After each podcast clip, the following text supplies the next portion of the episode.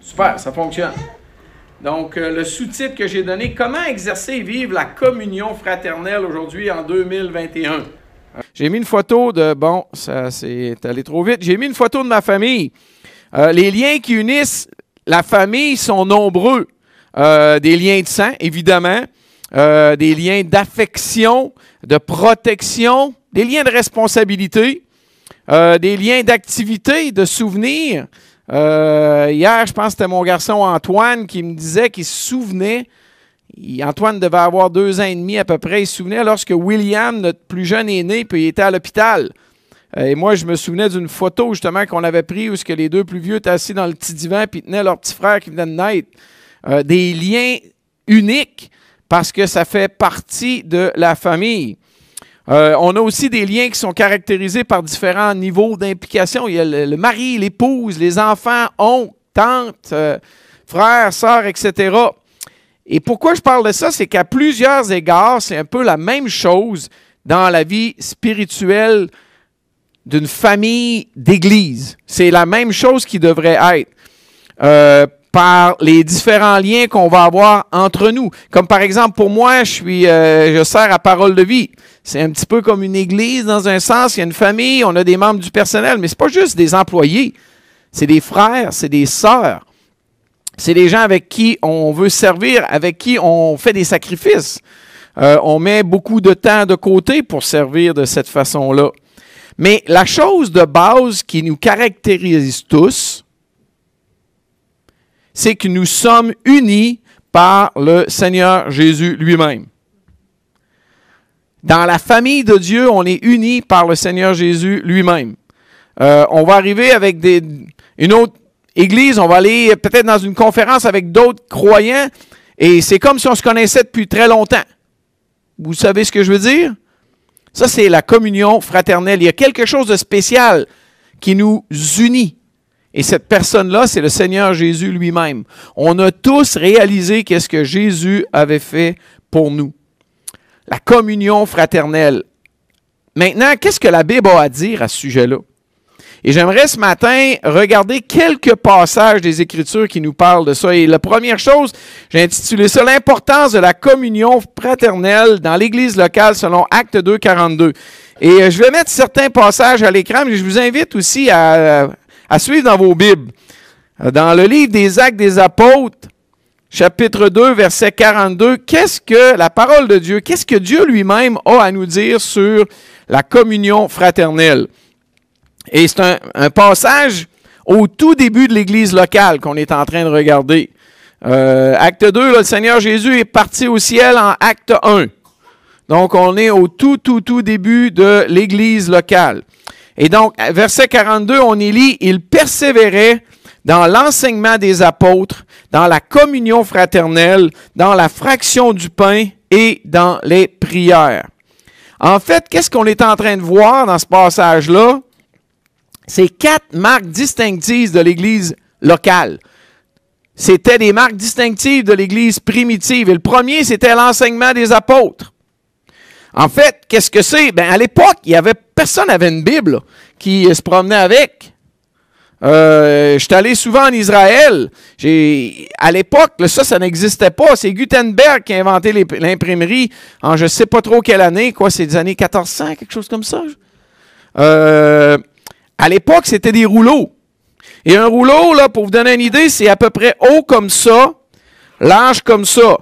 Un jeune homme de 13 ans, là, je n'ai vu les transporter, puis un petit peu d'aide de ses parents. Pas très pratique pour aller à l'église le dimanche matin. Là. Tu, sais, te promènes avec un rouleau comme ça.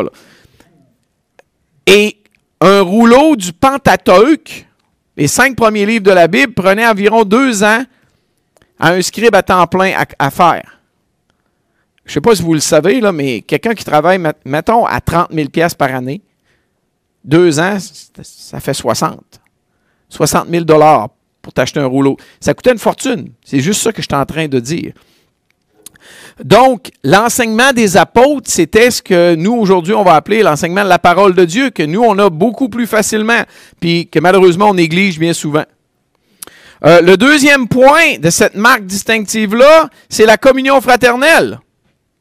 C'est pas moi qui l'invente, c'est écrit Il persévérait dans l'enseignement des apôtres, dans l'enseignement de la parole de Dieu. Il persévérait dans la communion fraternelle. Il persévérait dans la fraction du pain. Et il persévérait dans les prières.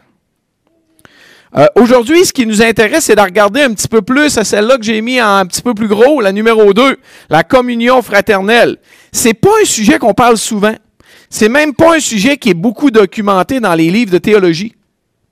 Euh, si vous allez voir un livre de théologie, une esquisse de théologie, on en parle très peu souvent, c'est un petit paragraphe.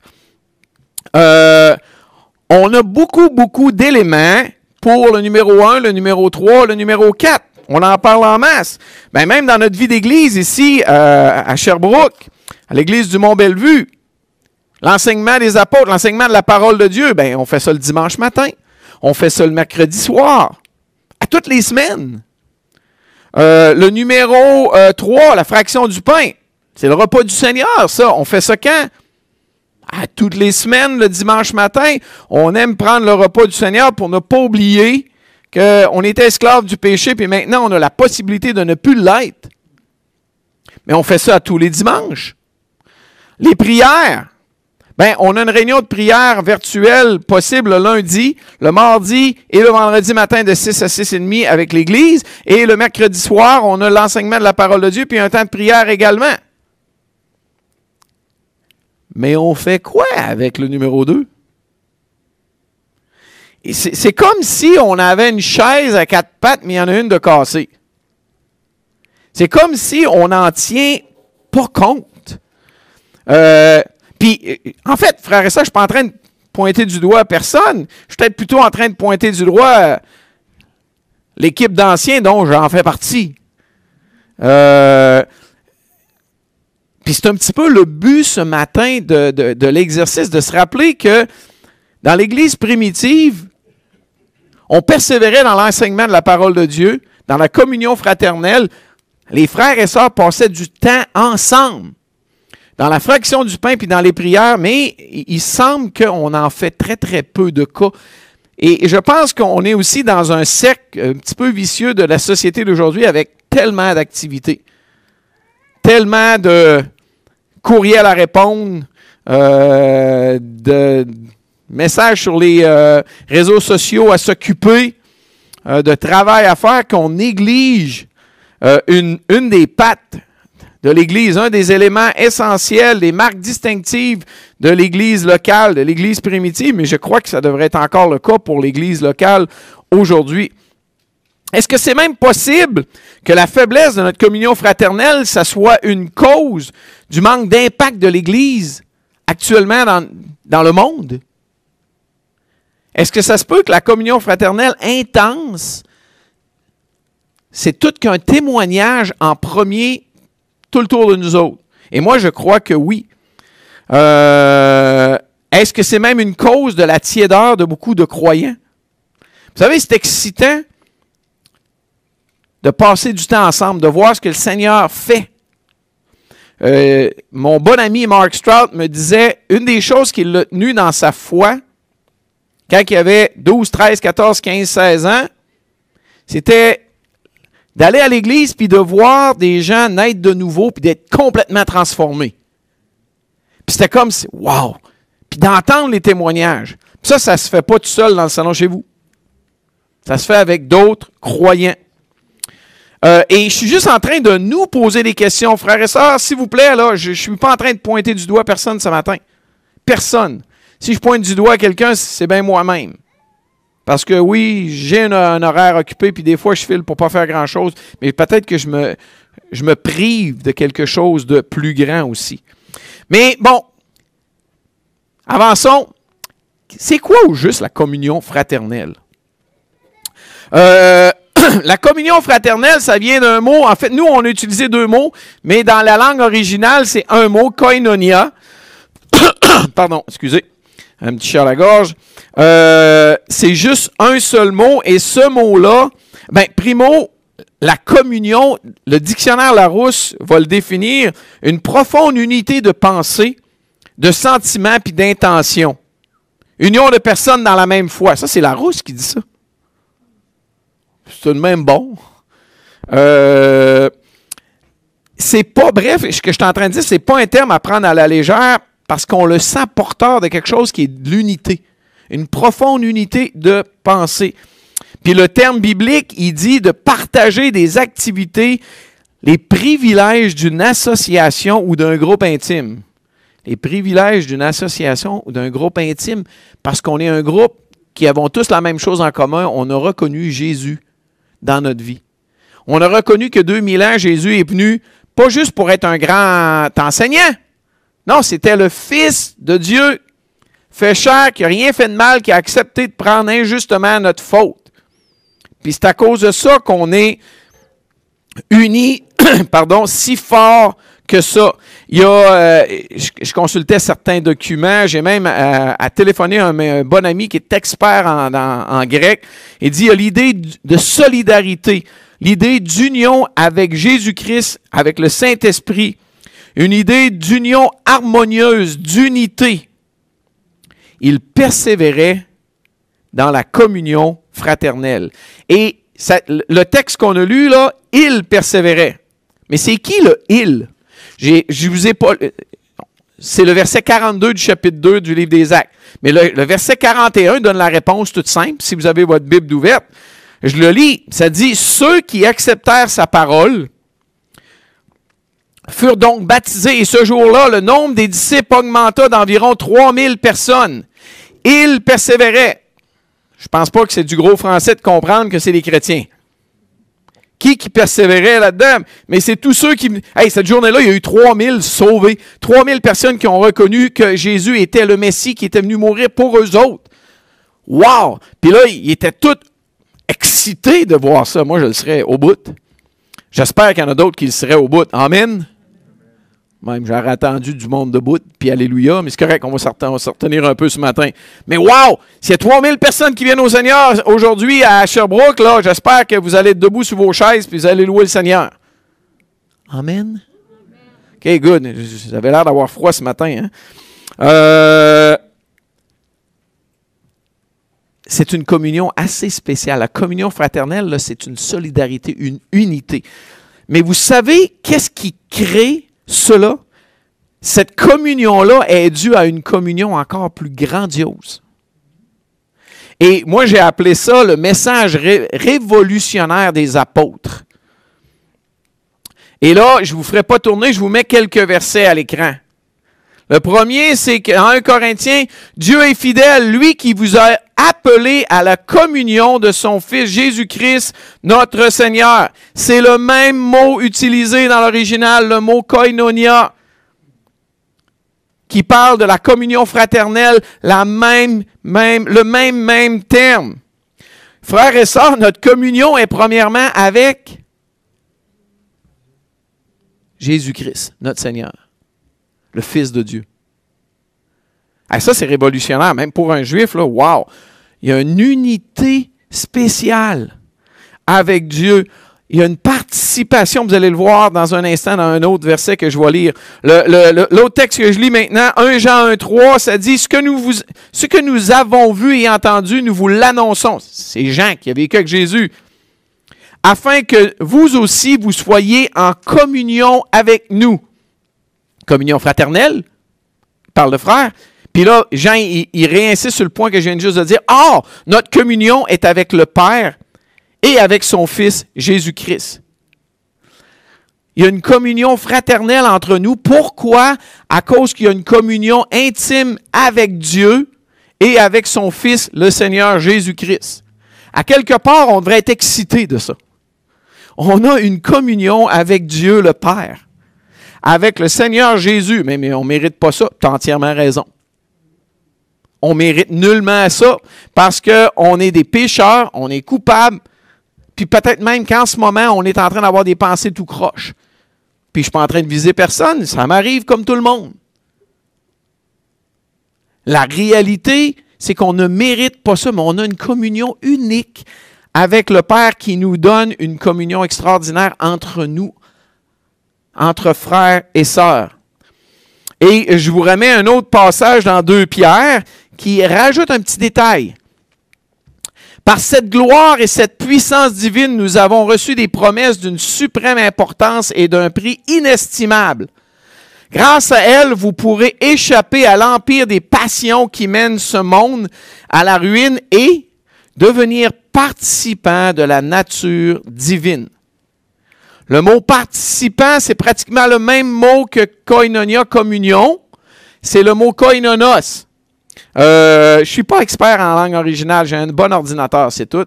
Puis quand mon ordinateur c'est pas tout à fait suffisant, j'ai des bons amis. Euh, mais j'aime savoir d'où ça vient parce que ah ben le mot participant, mais c'est pratiquement le même terme. C'est des personnes qui prennent part à quelque chose ensemble.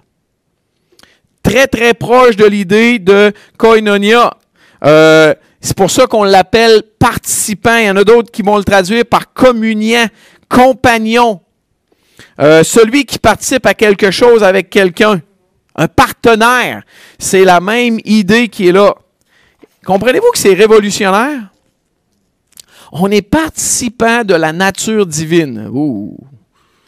Quelqu'un qui ne me connaît pas bien?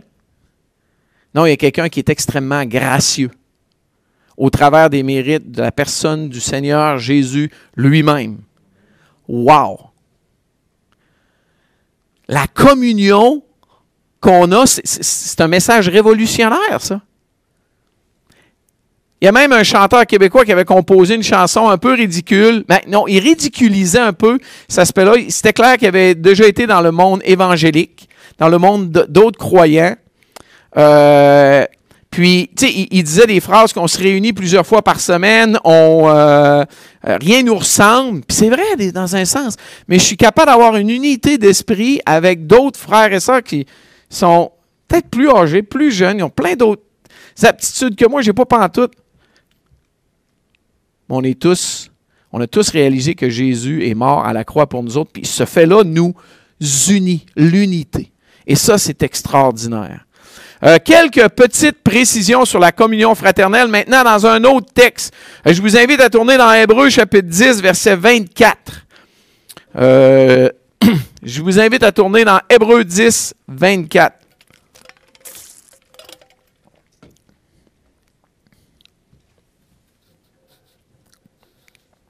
Un beau passage qui donne une coupe de détails. le mot communion n'est pas là directement, mais c'est exactement le sujet de, ce verset. Donc, Hébreu 10, 24. Veillons les uns sur les autres pour nous exciter à la charité et aux bonnes œuvres. N'abandonnons pas notre assemblée comme c'est la coutume de quelques-uns, mais exhortons-nous réciproquement, et cela d'autant plus que vous voyez s'approcher le jour. Il y a trois points facile à parler dans ce verset-là. Le premier, c'est clairement veillons les uns sur les autres. Ça veut dire quoi au juste de veiller? Ça veut dire de considérer attentivement les autres. Ça veut dire même de comprendre complètement l'autre personne. Ça veut dire de se mettre dans les souliers de l'autre personne. Ça veut dire de se préoccuper, de remarquer. C'est pas ça de la communion fraternelle? C'est pas juste de dire Ah, salut, ça va bien. Oui, parfait, on se voit dimanche prochain. Euh, il y a plusieurs coches pour en arriver à ce point-là. Veillons, c'est ce que ça veut dire, de considérer les autres, les comprendre, de se préoccuper d'eux autres, les remarquer. Des fois, on les remarque même pas. Euh, c'est pour ça que des fois, quelqu'un lui demande comment ça va, il dit ça va pas bien, tu es quasiment surpris. Mais il était honnête, il te l'a dit. Euh, je me souviens de l'avoir dit à quelqu'un, il m'a regardé, il dit c'est rare qu'on entend ça. Euh, parce qu'on se met toujours une belle, belle façade. Euh, mais ça, c'est à cause qu'on ne fait pas de la communion fraternelle. Mais lorsqu'on dit non, ça ne va pas, on commence à jaser, on est en train de faire quoi? On est en train d'avoir de la communion fraternelle. On est en train de veiller les uns sur les autres. Et c'est justement le prochain point, les uns sur les autres. C'est ça, c'est de la communion. La réalité, frères et sœurs, c'est qu'on ne peut pas toujours être seul. On a besoin les uns des autres.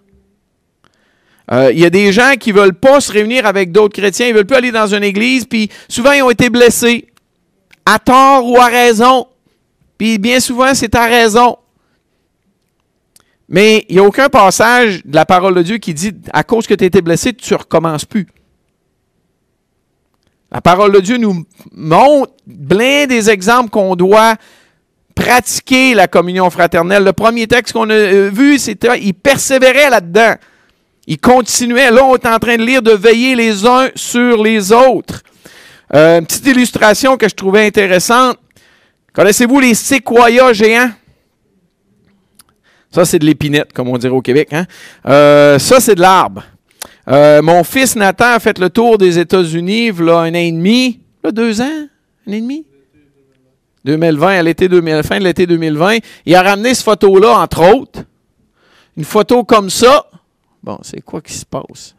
Euh, des arbres gigantesques. Vous savez ce qui est impressionnant avec ces arbres-là, c'est que euh, ils ont une grandeur énorme, premièrement. Le plus haut, il y aurait 83 mètres de haut. Là, on parle d'à peu près 250 pieds. Ça commence à être haut, là. Euh, le volume le volume de bois, là, 1400 mètres cubes. OK? Mètres cubes, là. C'est un bloc ici, ça a presque un mètre par un mètre, là, plus un mètre de haut. 1400 comme ça. C'est gigantesque.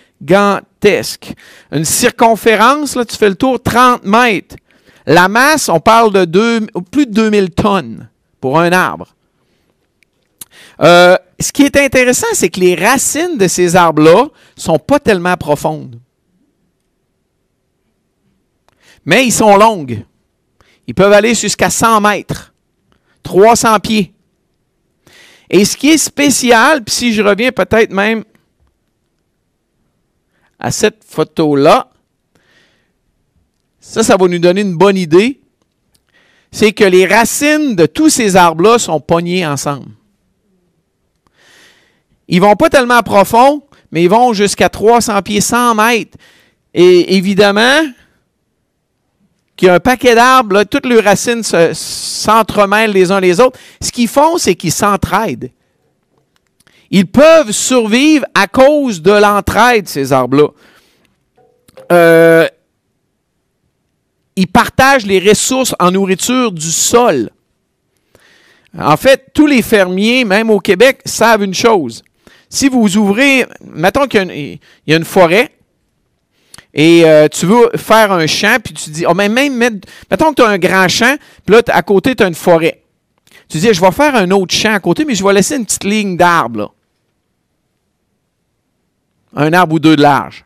Puis après ça, je vais faire un autre champ. Vous savez ce qui va se passer? Un an ou deux après, ces arbres-là vont tous être soit morts ou soit à terre. Parce qu'ils dépendent les uns des autres. Pierrette est là avec un petit peu d'expérience, elle me fait signe que oui. Euh, c'est l'évidence même, parce que c'était des arbres qui ont poussé avec les autres. Ils ont besoin les uns des autres. Même ces arbres-là, pour se reproduire, ils ont besoin des écureuils. Parce que les écureuils viennent, ils grugent les cocottes, puis ils libèrent les graines, la semence qui tombe, puis qui vont faire en sorte qu'ils vont pouvoir se reproduire. Je ne sais pas si vous commencez à comprendre pourquoi je vous dis ça le support qu'on peut se donner les uns les autres peut nous aider à passer à travers un paquet d'épreuves. Euh, on doit prendre soin les uns des autres, être sensible aux besoins des uns, les uns des autres. Euh, C.S. Lewis a dit la phrase suivante. Les petites cellules de chrétiens de l'Église primitive ont survécu parce qu'elles se sont données exclusivement à l'amour des frères on pourrait dire, et sœurs, et ont fermé l'oreille à la société païenne qui les entourait de toutes parts. Ça a été une question de survie, nous dit l'auteur très très connu C.S. Lewis. Donc, veillons les uns sur les autres. Pourquoi? Il y a un but à ça, c'est de nous exciter à la charité et aux bonnes œuvres. Et j'ai cherché, en, regardant ça, je me disais, OK, c'est quoi ça veut dire le mot exciter? C'est un mot super fort. En fait, c'est plus fort que je me serais même attendu. Euh, ça veut dire de provoquer, de remuer. En bon québécois, de brasser, euh, de stimuler. Euh, puis, littéralement, le mot est utilisé dans un sens négatif ou positif. Évidemment, on le voit afin de nous exciter à la charité aux bonnes œuvres. Le contexte est maître. C'est positif. Mais l'idée, là, c'est pas juste de s'encourager. Non, non, c'est de spinner un peu. C'est de se pousser. C'est de se provoquer à aller une coche plus loin. C'est de se motiver. C'est l'autre qui fait en sorte que sans son aide, j'aurais rien fait d'autre. C'est pas juste un petit encouragement, c'est vraiment de se provoquer. Là. Mais pourquoi tu fais rien? Pourquoi, pourquoi tu restes là à rien faire? Seigneur te demande d'y aller. ça se peut qu'il y ait une personne qui n'est pas contente. Ça se peut que l'autre personne, ça le motive à bouger, à faire quelque chose pour le Seigneur. Ça, c'est exactement l'idée du verset. De nous exciter à quoi? À la charité. Peut-être vous avez, le mot charité, c'est le mot grec agapé, l'amour. Puis c'est pas juste un petit amour parce qu'on est chum, puis on, aime faire de quoi ensemble, on aime ça jouer au ensemble. Non, non, non. L'amour agapé, c'est que c'est le véritable amour qui se donne, car Dieu a tant agapé le monde, tant aimé le monde, qui a donné son Fils unique pour nous exciter, là, pour se provoquer là, à aimer d'une façon qui dérange. Aimer une façon qui est pas de ce monde, qui est beaucoup plus loin et à faire des bonnes œuvres. Puis même, le, terme de bonnes œuvres, c'est comme si ce serait notre devoir. On n'aurait pas le choix de le faire. C'est l'idée qui est utilisée ici même. Donc, veillons les uns sur les autres. Ensuite de ça, il dit, n'abandonnons pas notre assemblée. Euh, ça veut dire quoi? Mais c'est de rejeter, c'est de quitter. Euh, le mot assemblée, c'est le mot épisynagogué. Euh, évidemment, vous allez me dire, ouais, mais ça ressemble au mot synagogue. Oui, c'est ça, une synagogue. Euh, Épi-synagogué, ça veut dire quoi? C'est l'assemblée des fidèles. Rassemblement local, religieux. Ceux qui sont alliés au Dieu d'Israël, qui ont fait confiance en lui. Puis le mot synagogue, ben, c'est plutôt le bâtiment. Donc, c'est tout, tout, près, là. On pourrait quasiment jouer avec le mot église, là. Euh, souvent, nous, le mot église, on va l'associer au bâtiment. Mais le mot église, ça veut dire un rassemblement de croyants. Mais il y en a qui disent qu'on n'a pas le droit de dire ça pour l'église. C'est pas grave. C'est une convention. Tout le monde sait que si, euh, va mener ça à l'église, je t'attends là. Y a-tu quelqu'un qui se casse le bicycle pour savoir que je suis en train de parler du bâtiment? Non, c'est clair. Euh, c'est vrai que dans l'origine, le mot était utilisé pour parler du rassemblement des croyants, l'assemblée des croyants. Euh, pourquoi il parle de ça? Parce que c'est, ben, il le dit, hein, le texte, comme c'est la coutume de quelques-uns. C'est malheureusement une habitude de délaisser la communion fraternelle, de délaisser le rassemblement des croyants. On ne peut pas vivre seul, frères et sœurs. On a besoin les uns des autres. On a besoin de s'encourager. On a besoin de se soutenir. On a besoin de se provoquer un peu. On ne peut pas vivre tout seul. Parce que, puis malheureusement, comme je viens de le dire, c'est une coutume qui est là. N'abandonnons pas notre assemblée. Et le troisième point de ce verset-là, exhortons-nous. Donc, veillons les uns sur les autres pour nous exciter, nous provoquer à la charité aux bonnes œuvres. N'abandonnons pas notre assemblée. Malheureusement, c'est souvent le réflexe qu'on peut avoir. Exhortons-nous réciproquement. Ça veut dire quoi de s'exhorter? Mais ça veut dire de soutenir, de s'encourager, de se réconforter. C'est de faire appel à quelqu'un d'autre pour nous aider dans ce qu'on vit actuellement. Puis là, il va donner la raison. D'autant plus que vous voyez s'approcher le jour. Il parle de quoi? C'est quoi ce jour-là? C'est clair qu'il fait référence au retour du Seigneur Jésus. Souvenez-vous lorsque on a lu tout à l'heure Acte 2. Mais Acte 2, vous savez, c'était juste après Acte 1. Un petit peu d'esprit de bottine, là. Euh, acte 1, quand Jésus est parti au ciel, et comme il avait les regards fixés vers le ciel pendant qu'il s'en allait, voici deux hommes, vêtus de blanc, leur apparurent, et dirent, Homme galiléen, pourquoi vous arrêtez-vous à regarder au ciel? Ce Jésus qui a été enlevé au ciel, du milieu de vous, viendra de la même manière que vous l'avez vu venant au ciel. Puis là, plus tard dans les Épîtres, on va voir d'autres détails sur la prochaine venue de Jésus. Jésus lui-même a dit, lorsque je m'en serai allé, je vais aller vous préparer une place, puis je vais revenir.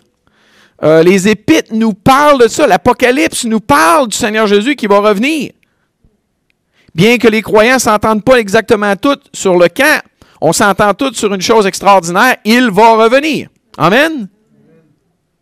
Et là, il nous dit, exhortons-nous réciproquement, d'autant plus que vous voyez s'approcher le jour. Vous savez, c'était vrai pour les croyants à l'époque. Je peux vous garantir une chose, c'est encore plus vrai pour nous autres. Regardez tous les indices. Je ne suis pas en train de vous dire que Jésus revient cet après-midi, mais je suis en train de vous dire que ça se pourrait. Euh, on, est beaucoup plus proche, on, est tout de même 2000 ans plus proche que les autres l'étaient. Puis l'exhortation était bonne pour eux autres, elle l'est d'autant plus pour chacun de nous autres. On doit être prêt. Pourquoi? Pourquoi on doit faire la communion fraternelle? Justement pour être prêt, parce qu'on sait que le jour approche. On doit être trouvé en train de servir le Seigneur Jésus lui-même. Et je termine avec un dernier point ce matin. La communion fraternelle, c'est aussi l'amour et l'hospitalité. Euh, je vous mets deux textes à l'écran. Si vous voulez tourner, c'est dans Romains 12 pour le premier. Romains 12 et au verset 9. Romains 12 et au verset 9, on y lit la phrase suivante. Je laisse les gens euh, qui tournent trouver le verset parce que je pense que c'est important de suivre dans nos Bibles. Romains chapitre 12 et au verset 9. Euh, en passant, Romains chapitre 1 à 11, c'est de la théologie pure. Romains chapitre 12, c'est de la pratique pure. Je vous exhorte donc, frères, par les compassions de Dieu, à offrir vos corps comme un sacrifice vivant, saint, agréable à Dieu, ce qui sera de votre part un culte raisonnable. Ne vous conformez pas au siècle présent. Il est là, là. Il est en train de parler aux frères. Bon, vous avez vu les raisons pourquoi, là? Donc, prenez votre corps, donnez-le à Dieu. Puis là, il dit que l'amour soit sans hypocrisie. Ayez le mal en horreur, attachez-vous au bien. Par amour fraternel, hein, ça, me parle de communion fraternelle. Soyez pleins d'affection les uns pour les autres, communion fraternelle, et rivalisez d'estime réciproque. Estime réciproque, est-ce que vous comprenez? Euh, c'est clair que ça fait référence d'estimer grandement l'autre personne à côté de nous. Euh, je m'en vais au verset 11. Ben, je saute au verset 11. Ayez du zèle et non de la paresse. je pense que ça peut s'appliquer à nous autres, en tout cas à moi. Soyez fervents d'esprit et servez le Seigneur. Réjouissez-vous dans l'espérance et soyez patients dans la détresse. Persévérez dans la prière pourvoyez aux besoins des saints, mais ça c'est de la communion fraternelle, aider les autres, et exercer l'hospitalité avec empressement. Wow! Euh, ça, c'est ce que le croyant, dans sa marche pratique, comme je l'ai dit, Romains 1 à 11, c'est la théologie. Paul, peut-être un des plus grands exposés théologiques du monde, il va creuser le salut et les raisons de notre salut. Pour au verset, chapitre 12, là, il nous parle de comment le vivre. C'est ça comment le vivre. Euh, je m'en vais faire lire un dernier verset pour vous ce, matin, 1 Pierre 4. Donc à la fin de votre Nouveau Testament, 1 Pierre chapitre 4, verset 7 à 10. 1 Pierre 4, verset 7 à 10. La communion fraternelle, c'est aussi l'amour et l'hospitalité. 1 Pierre chapitre 4, verset 7. Je lis la fin de toute chose est proche. Ah, mais ça, ça me rappelle un texte qu'on vient juste de lire. Et d'autant plus que vous voyez s'approcher le jour. Dieu se suit là. La fin de toute chose est proche. Soyez donc sages et sobres pour vaquer à la prière. Mais regarde, il venait juste de nous dire quoi? De persévérer dans la prière. Puis on l'avait lu dans d'autres textes juste avant. Avant tout, puis là, c'est Pierre qui parle, tantôt c'est Paul. Avant tout, ayez les uns pour les autres une ardente charité, une ardente agapée, une ardente amour. Car la charité et l'amour couvrent une multitude de péchés. Il est en train de parler de quoi? Il est en train de parler de la communion fraternelle. Ayez les uns pour les autres une ardente amour. Euh, exercez l'hospitalité les uns envers les autres, communion fraternelle, sans murmure, comme de bons dispensateurs des diverses grâces de Dieu, que chacun de vous mette au service des autres. Est-ce que vous comprenez? La Bible nous donne tellement d'indices que cet aspect-là ne doit pas être négligé. Mettre au service des autres le don qu'il a reçu. Puis il y en a que ça va être un don d'encouragement, un don de service, un don d'enseignement, peu importe. Il y a diversité de dons, mais un seul corps. Mais si on reste tous dans notre coin, il n'y a plus de diversité. Je goûte juste à ce que j'ai. Puis je me prive de beaucoup d'autres choses que mes frères, que mes sœurs ont. À Parole de vie, c'est moi qui est le directeur.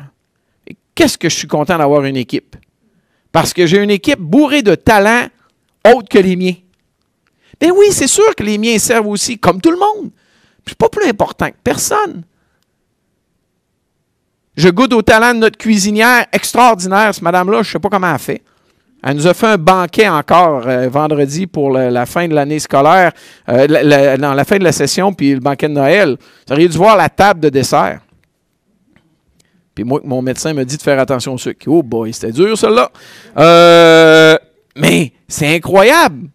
D'autres qui ont tout planifié les détails de la soirée là, que personne ne remarque. D'autres qui ont venu chanter. C'est pas mon don premier. Je suis capable de chanter, mais c'est pas mon don.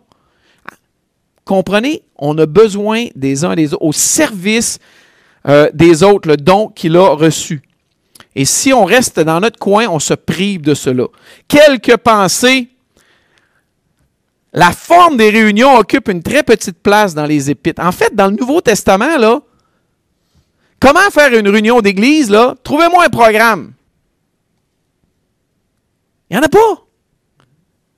La Bible ne nous dit pas comment exactement se, réunir. Oui, elle nous donne des principes, des principes d'ordre, des principes euh, d'organisation, mais elle ne nous dit pas, il n'y a aucun modèle, OK, vous allez commencer avec ça, vous allez ajouter ça, vous allez finir avec ça. Non, ça, Dieu nous laisse.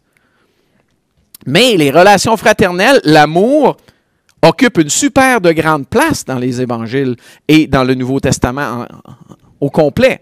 Deuxième point, la communion fraternelle est un élément essentiel du plan de Dieu pour l'Église et pour le monde. En quittant la terre, Jésus n'a pas donné de manuel d'organisation de l'Église. Pas du tout. Jésus a dit, je vous donne un commandement nouveau. Aimez-vous les uns les autres? Les uns les autres, communion fraternelle, s'aimer, agaper. Comme je vous ai aimé, je vous ai donné un exemple. Vous aussi aimez-vous les uns les autres. À ceci, tous connaîtront que vous êtes mes disciples si vous avez de l'amour les uns pour les autres. J'ai commencé en posant quelques questions. Ça se peut-tu que l'Église est en train un peu de mourir à cause qu'on se prive? On a une patte de casser à notre chaise des éléments d'une Église locale essentielle. L'enseignement de la Bible, la prière, le repas du Seigneur, on est très bon là-dessus. La communion fraternelle, on boite parce qu'on néglige cet aspect-là de la vie de l'Église locale. On est en train de boiter. Puis Jésus, il dit, si vous avez une telle communion, là, les, à ceci, tous reconnaîtront que vous êtes mes disciples si vous avez de l'amour les uns pour les autres. ça, c'est un amour assez spécial. C'est pas un amour. Oh, j'ai perdu mon petit bout. De... Pas sûr, moi, être capable d'en remettre ça là, après. C'est-tu bien grave? Correct, merci. Euh, un amour tellement unique entre les frères et sœurs que ça attire les gens de l'extérieur.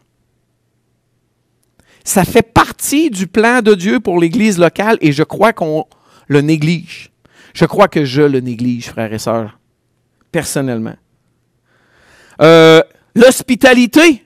Et vous remarquez les deux textes que j'ai ouverts, on parle d'hospitalité. C'est un terme qui revient quatre fois dans le Nouveau Testament et c'est toujours dans un contexte d'amour fraternel. Les quatre fois que le terme hospitalité revient, c'est dans un contexte d'aider les frères et les sœurs. Ça ne veut pas dire de ne pas aider les, non-croyants, au contraire. Là. Mais quand le Nouveau Testament l'utilise, c'est dans un contexte d'aider les frères et sœurs. Vous savez ce qu'Hébreu 13 dit, hein? Persévérer dans l'amour fraternel, communion fraternelle, N'oubliez pas l'hospitalité, car en l'exerçant, quelques-uns ont logé des anges sans le savoir. Peut-être c'était des frères et sœurs qui venaient d'ailleurs, puis ils ont hébergés, puis finalement c'était des anges. Ils s'en sont même pas aperçus. Je ne sais pas tous les détails de ce texte-là. Mais le ministère de l'hospitalité est important. Euh, lorsque j'étais à l'école biblique, euh, en Ontario, on a visité un paquet d'églises. Les fins de semaine, on partait, puis on, allait faire une présentation le vendredi soir, le samedi soir, le dimanche matin, des fois le dimanche soir. Et on était hébergés chez les croyants. je garde tellement des bons souvenirs. Hey, C'était en 87, là, ça fait que de même quelques années. Là. Euh, je me souviens d'une fois à Pembroke, là, on était empilés, on devait être 8-10 gars de l'école biblique dans la même famille, puis eux autres avaient six enfants. Il y en avait de couchés partout. On a eu un super de bon temps de communion fraternelle, je, je m'en souviens de ce temps-là. La fois qu'à Ottawa, après une réunion à l'église, je suis envoyé avec un de mes amis pour héberger C'est un couple de personnes âgées. Je vous le garantis une chose, ils sont auprès du Seigneur aujourd'hui. Il devait avoir 80-85 ans en 87. Le monsieur, il me dit Emmène ta trompette, Martin. J'arrive au, au 20e étage d'une place de condo, il y a un piano à queue là-dedans. Puis le monsieur commence à jouer, puis on se met à bénir le Seigneur ensemble. Wow! Je ne vais jamais oublier ça. si on ne fait pas ça, on se prive de bénédictions extraordinaires. L'hospitalité, ça nous donne de l'amitié, ça nous donne du réconfort, de l'amour, de l'acceptation, de la fraternité, un temps de repos unique. Et je termine avec ce beau livre-là, ce beau verset-là. Cantique des degrés de David. Voici, ô qu'il est agréable, qu'il est doux pour des frères de demeurer ensemble. Psaume 133. Le cantique des degrés, vous savez, c'est quoi? Je demande-tu à Raph? cantique des degrés, ouais, c'est les marches qu'on montait. C'est les psaumes qu'on chantait soit au temple, sur les marches, avant d'arriver au, temple en tant que tel, mais que les pèlerins qui montaient à Jérusalem chantaient. En s'en allant voir l'Éternel. Il était comment? Il était avec d'autres. C'était les croyants qui étaient ensemble, qui chantaient, puis David va dire, c'est doux et agréable pour des frères de demeurer ensemble. Donc, pourquoi parler de tout ça, frères et sœurs, ce matin? Parce que je pense que c'est une des pattes dans notre chaise qui est brisée un peu, puis qu'on devrait mettre un peu plus d'effort et c'est pas qu'on pointe personne, je veux, je veux qu'on s'encourage à le faire.